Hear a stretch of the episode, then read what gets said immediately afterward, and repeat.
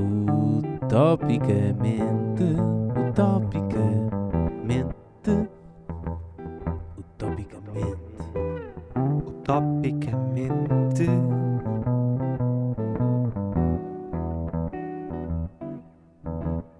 Utopicamente. Olá, António. Olá, Zé Pedro, viva! Viva e viva também Joana. Temos aqui uma convidada novamente entre nós. Olá, Joana. Olá Zé Pedro, olá António. Espero que estejam os dois de excelente saúde nestes tempos pandémicos e agradeço o privilégio de estar presente neste podcast de grande relevo para a comunidade científica e internauta. É sem dúvida um dos pontos altos desta quarentena. Ui, não estou parado para isto. Isto é muito. eh, que é isto? Mas isto é suposto ser assim? É, com insultos e tudo? O que é Pá, isto? eu senti-me, Isto é suposto ser assim? senti-me agora, fiquei derrubado. Um dos pontos altos da quarentena. Exatamente, Fogo, exatamente. não, estou. eh, Sim, senhora. Obrigado, Joana. O prazer é nosso ter-te aqui connosco. Obrigada eu. Daqui para a frente vai ser sempre a descer, mas, mas É. vamos lá. Sim, sim, exatamente. Daqui para a frente vai- vai- vais-te arrepender de teres vindo ao podcast. Olha bem, força, Joana. O tema é teu e, portanto, o que nos trazes hoje? Portanto, eu tinha várias cartadas em cima da mesa para a nossa conversa hoje, mas houve um momento particular no decorrer desta semana que me fez decidir hum, enverdar por este caminho. E, portanto, aproveitando as influências de podcasts anteriores, dos vossos, claro, eh, eu tenho assistido a uma série britânica exibida num canal televisivo começado por N e terminado em X. Gosto. que retrata o processo de entrada na sociedade por pequenas debutantes. E uma questão interessante e controversa, que, portanto, é, é efetivamente uma questão interessante e controversa, mas o que me chamou a atenção foi o facto de existir evidência de jovens, já na altura, procurarem nutrir a sua mente em vez de nutrir eh, o seu coração. E não é que nutrir a nossa mente não nos nutra também o coração, nada disso, mas poderá ser o mote para tentar aplicar no reverso o ditado corpo são, mente sã. Ou seja, estaremos perante uma condição de mente nutrida, corpo são, eh, e será que as duas são interligadas? E eu gostava de saber a vossa opinião sobre isso para podermos discutir aqui. Vai, António. Bom, acho que faltou eh, uma introdução prévia que a Joana não fez e eu faço por ela. A Não. Joana é doutoranda em Economia da Saúde. Daqui a um par de meses será doutorada e acho que o tema está relacionado com isso. Acho que, de alguma forma, eh, daí a ligação com o Verdade, tema. Verdade. Conheces-me tão bem, António. Não, não, obrigado por trazeres temas relevantes para o podcast, né? De facto, finalmente uma coisa relevante para nós debatermos. Dito isto, avanças é Pedro, porque não terá para dizer. Ok, eu tenho muita coisa para dizer, mesmo muita. De repente a minha mente começou a fervilhar em coisas para dizer com este tema. Eu sabia, falar a eu sério. vi, eu vi. Uma mente nutrida. Exatamente. A minha mente neste momento está perante um banquete. Ahm, Adoro. e eu estou a tentar escolher com o que é que me vou nutrir.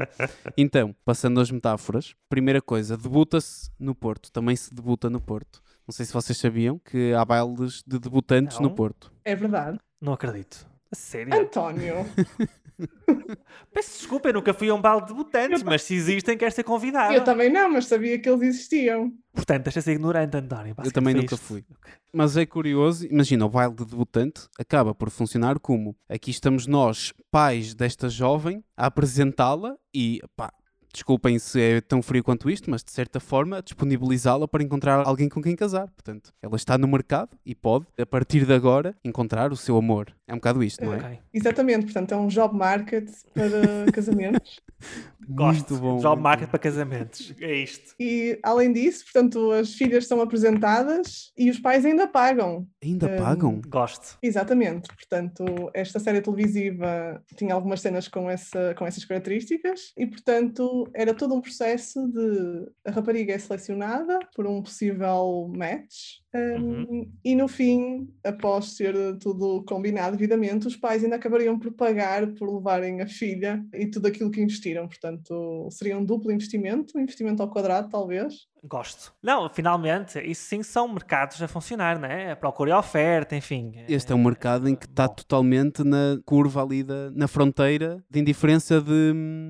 Como é que se diz? Quando estás satisfeito? eh, Ajudem estás economistas. satisfeito, Zé Pedro? Pronto, estás na fronteira de Eh, indiferença porque não podes pôr o mercado a funcionar melhor. Quem quer- quiser ir lá e investir num bom matrimónio pode investir e os pais também querem colocar a sua filha nas mãos de um bom investimento, portanto, temos procura e oferta e competição ali a funcionar. Claro, o mercado a funcionar, claro, claro. Não sei até ponto é que o mercado funcionará muito bem, porque não sei até ponto é que o acesso a esse mercado não é muito exclusivo, Pois, não é? Não aí está a questão. que- Tem muitas barreiras à entrada e é exclusivo. Imagino que seja por convite em certos Exato. meios. Tem muita barreira à entrada a vários níveis. E há sempre mecanismos de seleção uh, iniciais, portanto, há sempre um processo de, de gatekeeping para permitir a entrada a este mercado. Eu concordo Correto. com Muito bem. Acabamos por falar ainda há algum tempo sobre debutação, não sei se é assim que se diz, mas adiante. Mas o que eu queria falar até nem era tanto sobre isso, também, Não, não, mas avança. Que é mente são em corpo são. Acho que existe uma interdependência muito importante. Nós tivemos um dos convidados, que foi o Vitor Pinto, que é fisioterapeuta, e ele abriu um pouco essa porta para interdependência entre as duas coisas. Falamos de martelinhos no crânio, por exemplo, já vou explicar porque é que isto Sim. é relevante, mas eu acho que no passado eu acredito que estivéssemos mais ligados ao nosso corpo, porque a maior parte dos trabalhos eram físicos, na, na agricultura, tratar dos animais, depois em fábricas, Correto. etc. E nos últimos anos, eu sei que não é assim para todo o planeta, como é óbvio, ainda não será para a maior parte das pessoas, mas cada vez mais existem empregos cerebrais em que nós temos que fazer planeamento e damos instruções para máquinas ou para sistemas executarem e planearem o nosso trabalho, etc, etc. E portanto as máquinas cada vez mais fazem esse trabalho físico e nós ficamos a programá-las e a planeá-las. E quando estamos a fazer isso, não estamos a movimentar o nosso corpo. E quando deixamos de o solicitar e de o movimentar, e até se estivermos parados muito tempo na mesma postura, nós deixamos de irrigar certas zonas, deixa de haver circulação de sangue para certas zonas do nosso corpo. As zonas, principalmente as zonas mais afastadas, como pés, mãos, e isso pode levar depois a problemas que vêm da circulação e problemas de articulações, etc. Ao mesmo tempo, também há canais porque todo o nosso corpo é constituído por autoestradas de informação e essas autoestradas, que são os nervos, se ficarem bloqueadas pelos próprios músculos e nervos, pelo facto de estarmos contraídos e tensos na mesma postura e não nos movimentarmos, vão também ser cada vez piores a regular a nossa parte de hormonas e de substâncias que precisamos de pôr a circular no nosso corpo, ao ponto de nos deixar eh, mal e deprimidos Sim, sim. Ter uma mente sã, isso contribui para um corpo sã, porque se estivermos deprimidos, estressados, vamos ficar fechados, não vamos querer fazer atividades, mexer-nos, etc. Mas também, se estivermos muito bem da cabeça, mas parados, no longo prazo, isso também nos pode dar problemas eh, do foro psicológico. Ahm, obrigado, Zé Pedro, por este diálogo, este monólogo ahm, interessantíssimo. Ouvintes que resistiram a este monólogo, garanto-vos que daqui para a frente só vai ficar melhor. Vou Joana, ficar. Sim, sim, Eh, obrigado. Eu queria começar com a questão de o quão desvalorizado é o trabalho mental de uma pessoa. Pelo simples facto de, ok, as pessoas olham para ti, tu passas o dia em frente a um computador, eh, ou a programar, ou a pôr alguma coisa a funcionar que é para um trabalho, um possível trabalho físico, e muitas das vezes o que tu ouves é, mas o que é que tu fazes mesmo? Portanto, existe efetivamente uma desvalorização do trabalho mental, o que é uma pena, porque na realidade vocês sabem quantas sinapses estão envolvidas nesse trabalho mental, ou seja, naquelas Duas. autoestradas que o Zé Pedro acabou por, por referir. eh, quantas delas estão envolvidas nisso? Milhares? Duas. Duas? Eu não Desculpa, sei. Duas. 5 Três. milhões. Não tenho números precisos, porém elas são necessárias sempre. E em termos de circulação, elas também são necessárias. E aqui um pequeno à parte que eu aprendi ontem. Avança. Nós conseguimos oxigenar as partes que estão a necessitar de oxigênio através de mecanismos respiratórios, 8 vezes 8, em que inspiramos e expiramos de forma mais rápida, mas sempre pelo nariz. E a parte em que começar a ter formigueiro é a parte que não está oxigenada. Eu ontem experimentei, eh, não senti formigueiro no cérebro, portanto vou assumir que está bem oxigenado. Eh, Espero bem que sim, né? Não, não queremos que eh, aqui é um problema em direto, neste caso na gravação do, do podcast. Uh, mas sim, são estes os meus, os meus tópicos. E relativamente ao ritmo circadiano, é bastante relevante. E deixa-me só dizer-te, Zé Pedro, que nem todos temos o mesmo ritmo. Vai buscar. Eu quero ser confrontado, verdade. não é? Senão parece que eu sou uma autoridade Claro, claro. nos claro. ritmos circadianos. Claro, e não és. De todo. Nem todos temos os mesmos uh, ritmos. E vou dar agora aqui um ar de farmacêutico. Ah, exato, Que a Joana é- é farmacêutica também, desculpem, não O disse isso. quê? Sim, sim, sim, sim, a Joana é farmacêutica. Não estava à espera. As cortisonas normalmente são administradas de manhã ou assim que o indivíduo acorda por causa do ritmo circadiano. Portanto, para não interferir com o processo hormonal normal. Portanto, acho que é bom saberem, se algum dia que precisarem Obrigado, tomar, vão se lembrar. Obrigado. Nada, Este podcast também serve para informar eh, os nossos ouvintes. Dito isto, eu como tenho muita coisa para dizer sobre este tema, que é perto de zero, eu vou avançar uh, recuando, que é um, ponto 1, um, como é que conseguimos manter essa mente sã, corpo são em termos de pandemia? E ponto 2, como é que agora se farão os bailes de debutantes aqui no Porto? Será que é por Zoom? Tipo, uh, é que estou mesmo curiosíssimo agora, é que eu não sabia que existiam e uh, pá, sim senhor, a pandemia a colocar de facto problemas relevantes. No outro dia ali que há um miúdo que tem uh, 10 anos, que estava prestes a ser o campeão de xadrez, o Grandmaster de xadrez mais novo de sempre, e por causa da pandemia não pôde concorrer no, no torneio, foi cancelado, e ele perdeu a oportunidade de ser o melhor jogador de xadrez do mundo mais novo. Pronto, problemas relevantes, não é?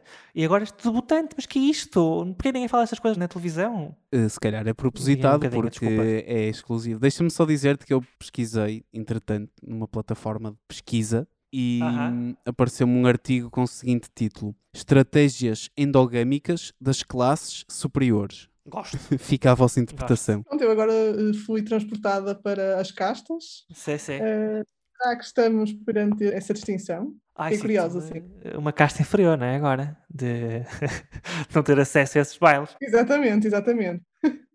No entanto, no entanto, não creio que precise, António. Uh, vou só fazer esta ressalva, citas desse, desses bailes. E não tens de todo que te sentir uma casta, estatuto inferior. Não sei. Isto levanta aqui alguns problemas um, de sociedade. Uh, portanto, Obrigado, Joana.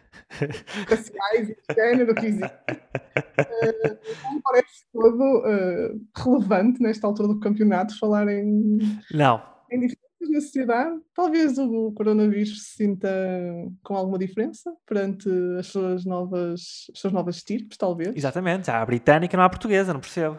Exatamente. Há a britânica, a brasileira, a chinesa, enfim, é, já da África do Sul também. Não, não se fala dessas coisas na rádio. A diversidade existe. Claro, claro. Dentro de cada um de nós e à nossa volta. Dito isto, não sei se você está entre nós, porque ele está com problemas de conexão. Sabes quem é que está entre nós? Normalmente é o Pai Natal mas eu estou aqui sim. Calma, desculpa, não percebi essa. Em, uh, normalmente quem está entre nós é o Pai Natal. espaço entre nós. E... que isto... Ai... Essa, essa, okay. essa foi, foi tá profunda. Tá e se não estivesse a chover, eu diria que estaria desidratada. E... Temos que prosseguir rapidamente. Sentes que isto de facto... Bom, Joana, conta-me mais. Eh, eu sei que isto não é uma entrevista, portanto não te convidamos para te colocar perguntas difíceis, mas, tendo em conta que trouxeste o tema de mente sã e de corpo são, que hábitos é que mudaste a tua vida para garantir que tens o teu corpo são em tempos de pandemia? Um, tem sido um challenge. Sem pressão. Uh, portanto, a minha mente está sempre a funcionar, ela simplesmente não para, infelizmente. Okay mas eu acho que é relevante nestes tempos uh, olharmos um bocadinho para nós próprios. Isso no primeiro, no primeiro confinamento, no primeiro lockdown, toda a gente achava muita piada, uh, inclusive eu, a estar um bocadinho mais isolada, porque achava que me iria fazer bem e era tudo novidade. Uh, e ok, é uma experiência que eu vou contar aos meus netos. Hoje em okay. dia funciona assim. Isto aqui é otimismo, é? Isto aqui é otimismo. Hoje não funciona assim e eu faço por todos os dias tentar retirar uh, algo bom e positivo desse dia. Ok. Nomeadamente através de um positive jar, que é nada mais do que um potezinho com frases que me dizem os momentos do dia que foram positivos para mim. Portanto, o do dia de hoje será participar neste podcast. Boa. Explica-nos melhor. Tu tens um, tens um frasquinho, tens um frasco. E todos os dias eu escrevo um momento positivo do dia. Ok, tu escreves. Uh, eu, eu, por acaso pensei que retiravas. Alto. Portanto, tu escreves e deixas lá. Exato. E no fim do ano, a intenção é perceber quais foram os momentos positivos de 2021, neste caso, de forma a que não olhemos para o ano de forma tão negativa e não estejamos apenas focados nos aspectos negativos dele. Portanto, Portanto tu, tu vais escrevendo, é isso? E não consultas tipo semanalmente? Não fazes uma introspeção semanalmente? Uh, ainda não fiz, mas posso fazer mensal, dado que janeiro está prestes a terminar. posso fazer mensal, sim. Uh, ok. É uma ótima ideia, uma excelente ideia. Pronto, eu estava só a perguntar-te. Uh, falando agora em, frascos, diz uma coisa: porquê é que nós temos a necessidade de ter tantos frascos uh, na cozinha? Mudando completamente o tema, porque eu eh, vivi há algum tempo sozinho e comecei a perceber que quando vamos às compras, mobiliar a cozinha, eh, há sempre uma panóplia de frascos que nos põem à venda, ou seja, grandes, pequenos, médios, transparentes, quadrados. E quem diz para a cozinha, diz para a sala de jantar, eh, pá, etc. O que é isto? Quem são estas pessoas que pensam nessas coisas? O que é isto? Tu também, tu, o teu frasco é pequeno, eh, transparente? O meu frasco é transparente, de tamanho intermédio, e respondendo à tua questão, eu acho que as pessoas têm frascos em casa para promover uma boa difração da luz. Talvez tornar o espaço mais eh, lightful. ok, ok, gosto, gosto da forma como encaraste a minha pergunta parva. Ou então, se tiveres algum tipo de transtorno obsessivo-compulsivo, será bom olhares para os frascos todos organizados e isso Sim. talvez dar-te alguma paz, eh, não sei. Sim, eh, portanto, tu tens, há uma matriosca de frascos, não é? Que tu vais Exatamente. utilizando consoante aquilo que, que tu precisas. Mas não sei se a tua questão é aplicada a frascos vazios ou a frascos com algum conteúdo. Boa, boa. Sabes que eu nunca cheguei à parte de comprar o frasco, não é? Porque eu nunca percebi bem o propósito das coisas, portanto nunca, nunca comprei, confesso-te. E Vejo sempre os frascos. Podes ter, ter frascos de vidro ou Sim, plástico. sim. eh, eh, ah, eh, eu- não cheguei a ter, essa é a minha questão. Nunca, nunca cheguei a ver a utilidade Mas do, do ter? frasco vazio. Pois não sei se quer ter, é uma questão filosófica que eu não, não me deparei sobre o assunto, não é? Eu gostaria de ouvir o Zé Pedro dizer alguma coisa sobre a possibilidade de ter frascos em casa. Eu acho Sim, Zé que Pedro, que é que todas achas? nos disserem algo e que possam ser importantes para nos fazer parar a locomotiva bizarra que é o dia a dia, eh, todas essas estratégias são bem-vindas. E às vezes nós não vemos o propósito de uma coisa até começarmos a fazer. Por exemplo, sempre tive muitos problemas com a organização e esquecer coisas e ter vários projetos em simultâneo e deixá-los morrer porque não sabia o que era preciso fazer. Até que descobri um método de gestão, digamos, das, das minhas tarefas, que inclui também um bocadinho de diário, que eu tenho que registar as coisas e é tudo feito com papel e caneta num caderno. Estava muito cético, tipo, pá, para que é que isto serve? Não estou a perceber o propósito. Se eu perder este caderno. Século XVIII, portanto. eh, Século XVIII. Exatamente, século. XVIII. E eu pensava, pá, mas se eu perder este caderno, eh, acabou-se a minha organização. Enquanto que se eu tiver isto numa aplicação que dê no telemóvel e no computador, tenho isto para sempre. Qual é o problema? O facto de ter as coisas sempre acessíveis e sempre disponíveis e imediatas, acabamos por eh, desprezá-las, tipo, minorizá-las e pensar isto está sempre ali, ok, quando precisar tenho. E depois, quando efetivamente precisamos, nem usamos. E uma coisa que eu aprendi foi o facto de me dar trabalho, escrever as coisas. Depois o, o método implica que se tu não fizeres uma tarefa, vais ter que voltar a escrevê-la, por exemplo, no dia seguinte ou na semana seguinte. E o facto de dar trabalho e de fisicamente fazer isso é o que torna isto interessante, porque eu penso verdadeiramente sobre se quero fazer aquilo ou não e se tenho capacidade para a fazer. E se não tiver ou achar que não vou fazer, já nem a escrevo, porque vou ter trabalho e sei que não a vou fazer. Então refletir e obrigar-nos a parar e pensar naquilo que fazemos, acho que é uma coisa essencial no dia a dia. Isso é demasiado interessante e concordo. Repara como a que disse, é os demasiado interessante, mas vê se te calas. Sim. Foi ótimo, foi Não, não, ótimo, todo, foi ótimo. Foi tipo, isto, é demasiado, isto é demasiado interessante, pá. Sim. Ainda bem que já te calaste. É interessante ao ponto em que é demasiado. Exatamente. Fui isto, não aguento. No sentido em que acho que vamos sair daqui todos com a mente super Ah, sim, isso estimulada. sim.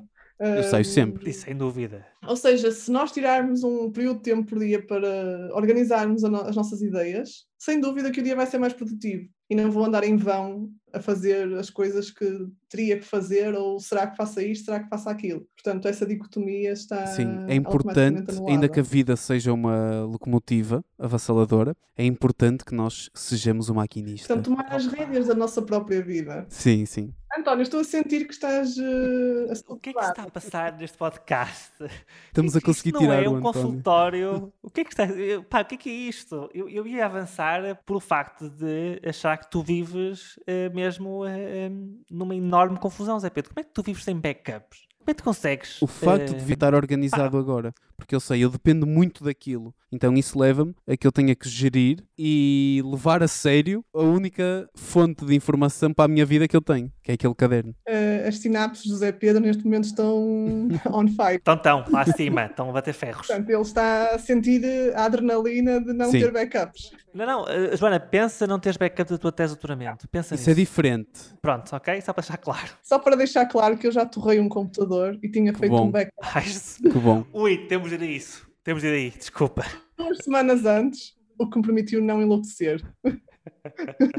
Zé Pedro, vai, desculpa-te lá. Isso é importante porque o meu trabalho, por exemplo, as coisas que eu preciso e que posso vir a ser até despedido, se deixar de as ter, por exemplo, isso tem tudo backup. Correto. E as coisas que quero também. Agora, a fonte onde eu registro os meus pensamentos e organizo o meu dia, isso não tem backup. Porque é isso que me obriga a ir consultar todos os dias. Será que é isso que nos torna únicos enquanto indivíduos? Não temos um backup de nós próprios? E E- sim. Esta resposta merecia mais do que um simples sim. Eh, mas eu ainda estou a processar. E isso é muito bom, Joana. Isso é muito bom. Isso é uma excelente pergunta. Isso é uma excelente pergunta. Ahm, sim, eh, repara, no limite nós somos únicos, não é? Em, todo, em toda a nossa dimensão. Mesmo as pessoas que são gêmeas são únicas. Verdade. Nunca são exatamente iguais, para começar. E mesmo que fisicamente sejam muito parecidos e tu não consigas distingui-los, mentalmente são eh, muito, muito diferentes. E, portanto, nesse ponto de vista, se calhar a nossa necessidade de mostrar a nossa individualidade leva-nos a fazer este, a aplicar este método E- arcaico no Zé Pedro, que é apontar coisas num papel. O que é isto? Eu não percebo No entanto, vou, isto. vou-te dizer, António, que se algum dia tiveres dificuldades em distinguir dois gêmeos, Uhum, que sejam exatamente iguais, uhum. portanto, completamente idênticos em Sim, sim. em altura, se não falarem, podes sempre utilizar testes de imunidade, porque provavelmente as suas vivências Gosto. Muito em bom. termos Gosto. de defesas Muito serão bom. Diferentes. Eu vou, já, eu vou já comprar cotonetes para pôr no nariz dos gêmeos. Portanto, daqueles cotonetes- cotonezinhos do, do, do vírus, né? Fazer o, António. Obrigado, Joana. Obrigado. Obrigado.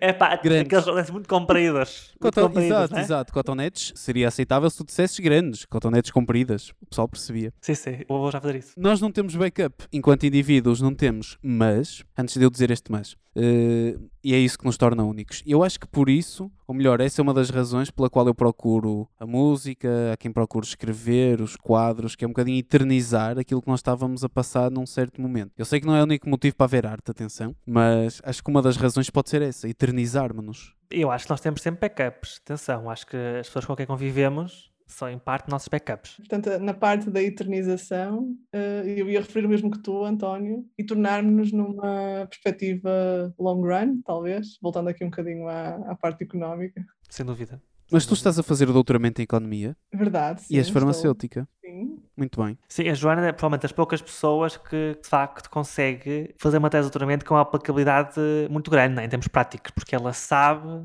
conhece o terreno e sabe exatamente que forma é que a sua tese de doutoramento poderá impactar o dia a dia na saúde. Foste um, um pouco excessivamente crítico para os doutorandos que fazem teses. Estás a dizer que não são Sim, eh, sim. práticos. Aquilo que eu disse stands for itself. Deixa-me só dizer uma coisa, está relacionada com o backup. É uma possibilidade que no futuro possa haver backup. Ou seja, se nós pensarmos na nossa existência enquanto hardware e software, corpo físico e depois a parte de vivências, conhecimentos, memórias, sentimentos, etc., como dados, ou no limite coisas que podem ser gravadas, pode haver a possibilidade de nós termos um chip, daqui a bastantes anos, imagino eu, que vá registando tudo aquilo que nós vivemos e, portanto, uma vez que tudo que passa para o nosso cérebro é informação, se nós conseguirmos registar essas sinapses, o que elas leram e que elas produziram a todo momento, claro que isto é preciso muito mais tecnologia do que a que temos hoje, se bem que já podemos gravar algumas coisas que se passam no cérebro, claro, mas quando conseguimos gravar a maior parte delas, podemos, indo em tempo real,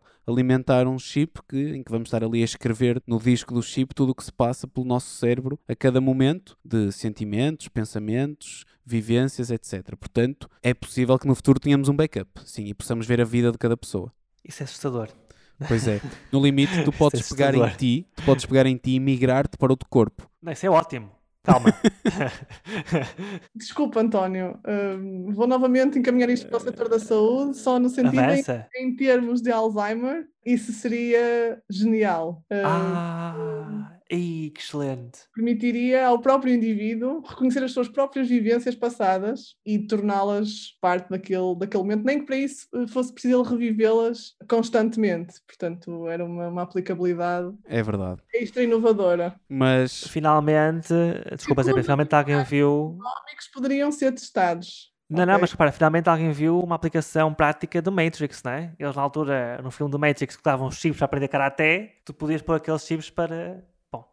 Ultrapassar o Sim. Alzheimer. Avança. para te lembrar de coisas que já pudesse ser esquecido. Sim. Não, mas é um bocadinho, deve ser muito complicado replicar o nosso cérebro, porque ele é tão complexo e ele consegue fazer tanta coisa sem informação nenhuma, muitas vezes, não é? Que é incrível. Eu acho que ainda vamos estar muito longe de conseguir registar tudo. Mas eu diria já que se conseguimos registar algumas coisas, por exemplo, bastava-nos registar pensamentos e se calhar memórias, ou pelo menos uns certos estados, tipo quanto é que nós estamos de 0 a 10 em ansiedade, em felicidade, etc. E ir gravando isso, tipo a cada minuto, só isso já seria incrível. Sim. Sem dúvida, concordo plenamente. Há uma imagem, se calhar nós depois vamos tentar pôr no Instagram, que é, houve uma pessoa que dissecou, portanto há pessoas que dissecam corpos, e houve alguém que expôs o nosso sistema nervoso, começando no cérebro e terminando nas ramificações nervosas até aos pés. Portanto, é como se tirasse todo o sistema nervoso. E disse, aqui está aquilo que nós somos e que se vai incorporar dentro de uma cápsula para viajar no espaço-tempo, que é o nosso corpo. E, e esse aspecto do cérebro e ramificações nervosas é uma coisa mesmo tenebrosa. Isto realmente é bastante, é bastante profundo. Eh, É, é. E não é, e não é, e não é por causa, e não é por, por menos, não, não sei bem como é que é de formular agora porque estou assoberbada com, com a intelectualidade. Eh, não é em vão que hum, a parte neuronal e nervosa seja a primeira a formar-se, a partir do momento em que, em que existimos. Portanto, é, é a primeira e sem dúvida torna isso muito mais Isso é relevante. muito bom, porque é essa parte que depois vai levar à, construção do resto. Essa parte tem a inteligência, não é? Exatamente, exatamente. Gosto. Perdeste-te, Gosto. António. Não, não, eu só estou a pensar como aquilo que o Zé Pedro disse são esmeraldas, de facto, e tu acompanhas muito bem. Atenção Tu que eu também digo que o Pai bem. Natal está entre nós, por isso de vez em quando gosto de Sim, sim. Claro, tem, claro, é mesmo assim, é um balanço de, de estupidez que vais dizendo. Sim. Temos pouco tempo, não é? Temos, está, Infelizmente. vai acabar este podcast. Joana, como és a convidada, a última palavra é tua, mas eh, dito isto, acho importante, se se calhar no futuro, nesses tais bailes de debutante, podemos depois mostrar tipo um código de sistema nervoso, ou, tipo, ó, está aqui o sistema genético da família da minha debutante para avaliar. E talvez seja isso que nos garanta um bom match. Exatamente, exatamente. Veja, veja aqui no meu buquê, no meu book, na, na parte dos fotógrafos, em vez de mostrar fotografias, mostras eh, parte genética. Muito bom. Eu acho que pode haver um avaliador de genética. Para ti, imagina, tu metes as tuas E- preferências, passas tipo um bocadinho de pele daquela pessoa num scanner e dá-te logo uma probabilidade de tu gostares daquela pessoa. Excelente. Joana, obrigado por teres vindo. Obrigada eu pelo vosso convite. Foi sem dúvida um bom momento para pôr no Positive Jar. Muito bom. Até já, Joana. Obrigada. Até já, Joana. Obrigado. Beijinhos. Até já. Até já.